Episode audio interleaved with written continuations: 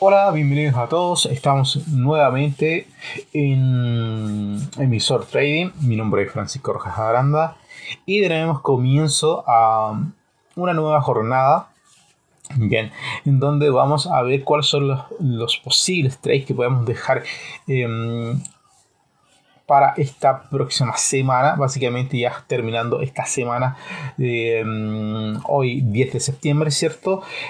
donde hay varios hitos importantes que debemos destacar. Ya eh, el primero, eh, el que o para ser más relevante, eh, sin duda, eh, destacar un aniversario más el día de ya de mañana, 11 de septiembre, eh, de la caída de las Torres Gemelas, que obviamente marcó un precedente dentro de todo el ámbito geopolítico y también financiero. ¿Cierto?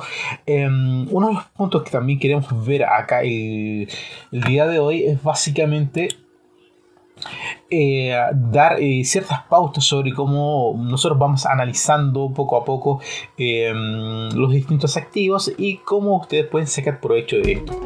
Bien, entonces siempre debemos ver cómo también se está comportando, cuáles son los acontecimientos geopolíticos básicamente que tiene y que influyen influyen directamente sobre el mercado. Entonces, eh, una de las cosas eh, trascendentes que han sucedido es que hubo un contacto telefónico entre Biden y mm, Jinping, ¿ya? Es este, este, es el primer contacto que existe entre ambos, ambos mandatarios en más de seis meses. ¿ya? Debemos recordar que las relaciones eh, diplomáticas y comerciales entre Estados Unidos y China han sido bastante débiles durante los últimos 4 o 5 años, sobre todo en el periodo de Donald Trump. Recordemos que justo en plena eh, administración de, Trump eh, se, se, detona la guerra comercial entre China y Estados Unidos. Bien, donde obviamente hubo, hubo la posibilidad de buscar buenos acuerdos eh, en frente de los, distintos tipos de alza de aranceles que hubo en, en aquel entonces, donde tanto así como China prohibía comercializar con, empresas de Estados Unidos y China y por su contraparte de Estados Unidos también realizaba la prohibición de algunas empresas chinas en, su territorio. De esta forma comienza un poco la, guerra comercial entre ambos países y luego viene el, eh, accionar de, de estas dos naciones en contra una de la otra, en donde comenzó eh, China a eh, aumentar los aranceles de ciertos productos provenientes de Estados Unidos y a su vez también Estados Unidos también hace lo mismo por su parte. Luego, recordemos el... Ya, esto fue el año 2020, en enero del 2020, luego de un sinnúmero de acciones que debilitaban la, básicamente eh, las relaciones comerciales, se firmó un acuerdo ya para obviamente eh, comenzar por compras de, eh, de China a,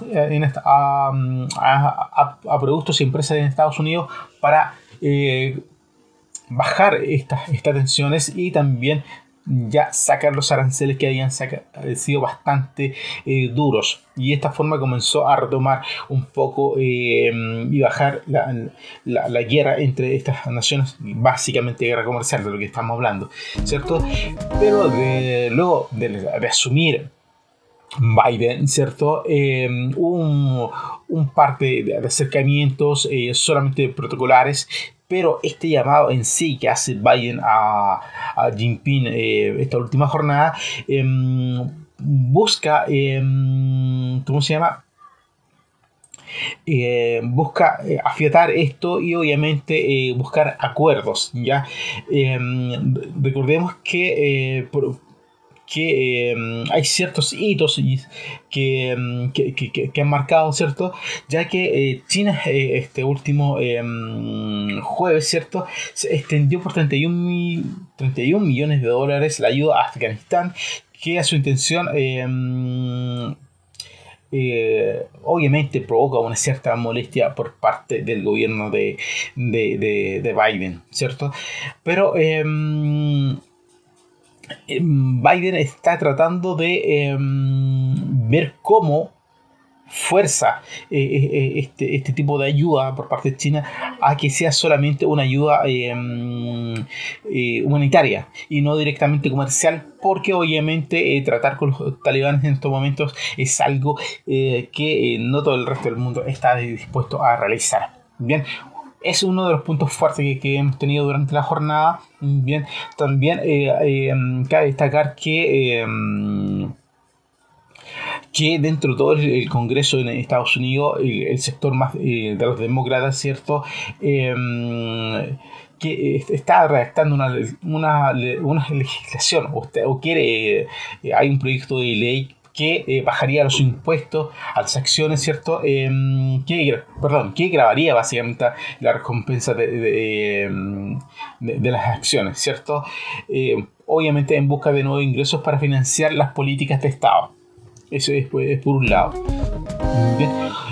Otro de los datos que hemos tenido durante la jornada es eh, la baja del crecimiento por parte del Reino Unido ya, en, el mes de julio. Entonces, obviamente, esto afecta directamente a la libra esterlina. Ahora, yéndonos básicamente al, análisis técnico propiamente tal de, algunos instrumentos, el día de hoy vamos a estar eh, viendo el dólar norteamericano, ¿cierto? El índice del dólar eh, norteamericano, vamos a ver el petróleo, la libra esterlina, el Bitcoin y, también Solana, ya que son los instrumentos que ustedes han solicitado. Entonces vamos a, comenzar em, con el con el dólar, que a pesar que está eh, cotizando actualmente eh, negativo em, en un menos 0,09% durante la jornada, es decir, el rango es bastante estrecho, ¿ya? pero eh, ya nos está dando indicaciones ya desde la jornada em, de ayer, terminando la jornada de ayer, que ya está en un punto de inflexión en una zona em, del 50% del retroceso Fibonacci. Realizando esta mm, este testeo en, este, en esta zona ya nos da como, primera, como primer soporte para que nosotros podamos, em, podamos comenzar a realizar em, operaciones con, las, con correlaciones correspondientes a este par, ya sea en forma directa o indirecta, ¿cierto? Y em, podemos realizar una proyección en base a, a retroceso Fibonacci bien al 50% y podemos, podemos observar básicamente que em, tenemos acá eh, una resistencia en la zona de los 93 puntos, ya que es un nivel psicológico, recordemos los niveles psicológicos son, siempre son aquellos que tratan de romper una barrera importante, ya sea em, tanto resistencia o como soporte, ya siempre cuando cambia de, dígito. Ese es el nivel psicológico, tanto al alce como a, la baja. Bien, em, dentro de esa pequeña descripción. También vemos que actualmente en un gráfico de una hora aún cotiza ya eh, el, valor del dólar cierto americano bajo la medida móvil de, de 21 periodos. Esto también nos lleva a que posiblemente podamos tener un quiebre aplicando también breakout, ¿cierto? Eh, al al realizar un cierre en, una, hora, en una vela de una hora, hablamos de velas japonesas, ¿cierto? Eh, sobre la media móvil de un tiempo periodo, estaríamos eh, confirmando esta entrada eh, con respecto a que comience a tener fuerza el dólar, ya preparándose para las próximas semanas, donde el 22 de septiembre, ¿cierto? Vamos a tener la la tasa, la tasa de interés por parte de, de, la Fed, que por lo bien ya sabemos que Jerome Powell, eh, Powell ha indicado que no va a haber alzas de, por parte de, la Fed hasta el año 2022 o hasta el año 2023, según lo que él indica. Pero siempre cabe la posibilidad de pequeños ajustes ajustes técnicos que por sí pueden subir algún, algunos puntos eh, la tasa. Así que también debemos siempre tener eso en consideración o también a los discursos propiamente tal que entregue durante la jornada. Bien, entonces prevemos que eh, tenga un crecimiento durante esta próxima semana el, dólar y busque la zona de resistencia de los 93 puntos. Buscando eh, cómo está reaccionando el, petróleo frente a todo lo que ha sucedido em, durante la semana, ya eh, la producción por parte de, la OPEC, ¿cierto? Como eh, ha aumentado durante esta, esta semana, pero vemos que ya en un gráfico de una hora está, está en un nivel de resistencia que eh, no logra eh, sortear esta, este nivel de resistencia en la zona de los 70 eh, como a 40 dólares por barril. Entonces esto nos lleva a que nosotros si realizamos una extensión, una proyección con extensión de Fibonacci, mm, bien, podemos mm, ver que ya ha testeado la zona de los 78,6% en base a la extensión, pero eh, podemos buscar las convergencias que van a existir o que pueden existir entre la extensión y el retroceso eh, Fibonacci propiamente tal.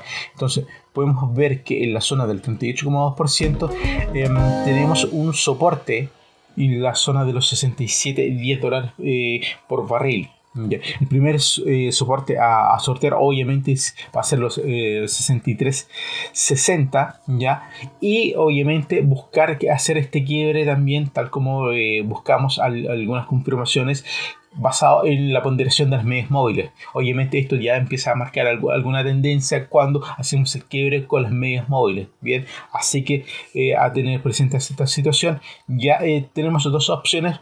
Quienes quieran esperar al, eh, al testeo de la resistencia en los 70.40 eh, dólares por barril, entrar con este corto en esa zona o bien de entrar en la zona que actualmente de los 69.40 ya que sería básicamente un dólar de diferencia y obviamente entrar con un buen apalancamiento eh, ver cuál es su, su, nivel de margen adecuado para seguir trabajando con este commodity. Bien entonces eh, por su contraparte, a los datos que obtuvimos durante la mañana de, eh, por parte del Reino Unido, ya testearon nuevamente la zona de los 1.38.900, eh, no alcanzó al nivel psicológico de los 1.39, por ende, con esta resistencia marca esta, esta debilidad por parte de, de la libra, ¿cierto? Y podemos observar que em, la libra, eh, a pesar que tiene un, un, leve em, crecimiento del 0,16-0,17%, pero tiende a marcar un precedente porque si lo vemos en un gráfico menor, de eh, por ejemplo de 15 em, minutos, podríamos observar un quiebre de una línea de tendencia en base a de mar. ¿Ya? Y como pueden apreciar acá, si este quiebre se, eh, ya se ha realizado. Entonces, y por consecuencia nosotros ya em, tenemos una operación un corto ya con, la libra y cuáles son los objetivos eh, a, seguir. Vamos a buscar el primer objetivo en romper el soporte en la zona del 1.38, 350 aproximadamente, buscar el nivel en, de, em, del 1.38, ¿cierto? Eh, considerando em, la media móvil de 233 periodos. Regresamos al gráfico de una hora para ver también si esta, media móvil de 233 periodos converge con algún nivel de Fibonacci, el cual nos ayude a, realizar una mejor predicción. Entonces eh, observamos que em, en la zona del 38,2% ya eh, se va a testear un nivel de soporte resistencia luego más abajo tenemos un, soporte en, en el, FIBO del 50, 50% que es un, nivel bastante importante, así como el 61,8. Entonces podríamos proyectar incluso una caída hasta el 50% de este em, de Fibonacci, ya hasta el 1.37452.